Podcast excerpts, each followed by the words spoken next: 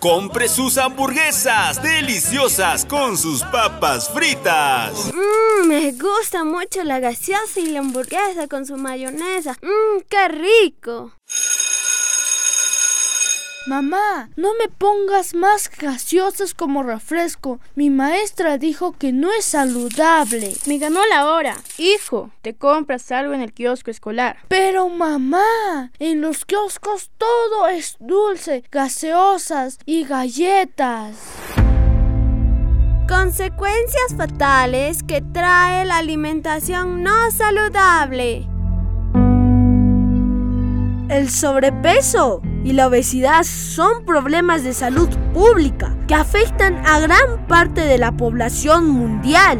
El Instituto Nacional de Estadística e Informática reveló que el 35,5% de personas de 15 y más años de edad presenta sobrepeso y el 17,8% obesidad.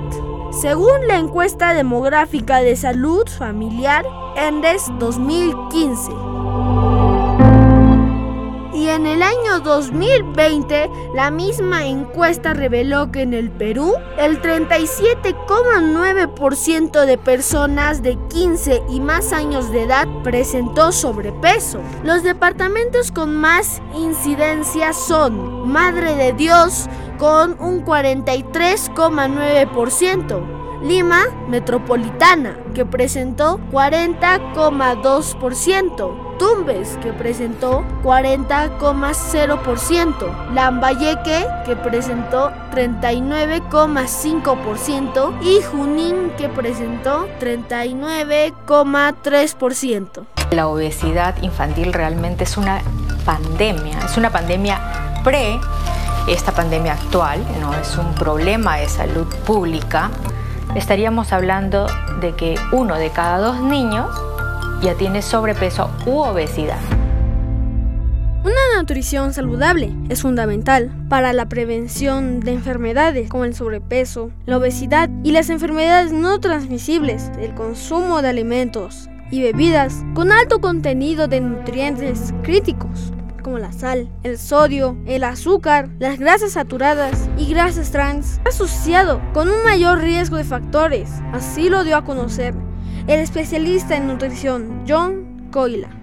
A la larga podemos, podemos estar gorditos, pero sin embargo podemos sufrir de las enfermedades cardiovasculares. Una de las causas es el eh, excesivo consumo de los azúcares. Hay galletas, hay productos que, tienen, que dice alto en grasa, alto en azúcar, alto en sodio. Entonces eso, si es posible, hay que evitar, no hay que comprar, ¿sí? Pero si ustedes, por ejemplo, ven un producto como esta, no lleva octógono. Entonces podemos tener cierta confianza para, para poder adquirir y consumir.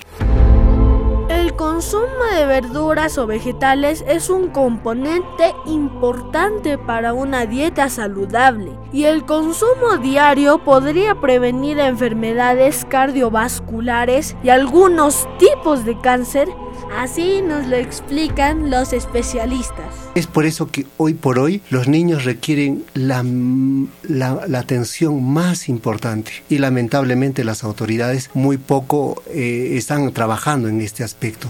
Entonces, lo que nosotros tenemos que hacer como padres y como madres es de alimentar correctamente a los niños, que tenemos que alimentarnos, eh, consumir bastante frutas, bastante verduras, frutos secos y evitar especialmente alimentos con alto contenido de azúcares, ya sea caramelos, chocolates, gaseosas, entre otros se debe implementar políticas públicas que ayuden a superar la obesidad, la anemia y la desnutrición en nuestra región. Una solución sería los comedores escolares. ¿Tú qué opinas?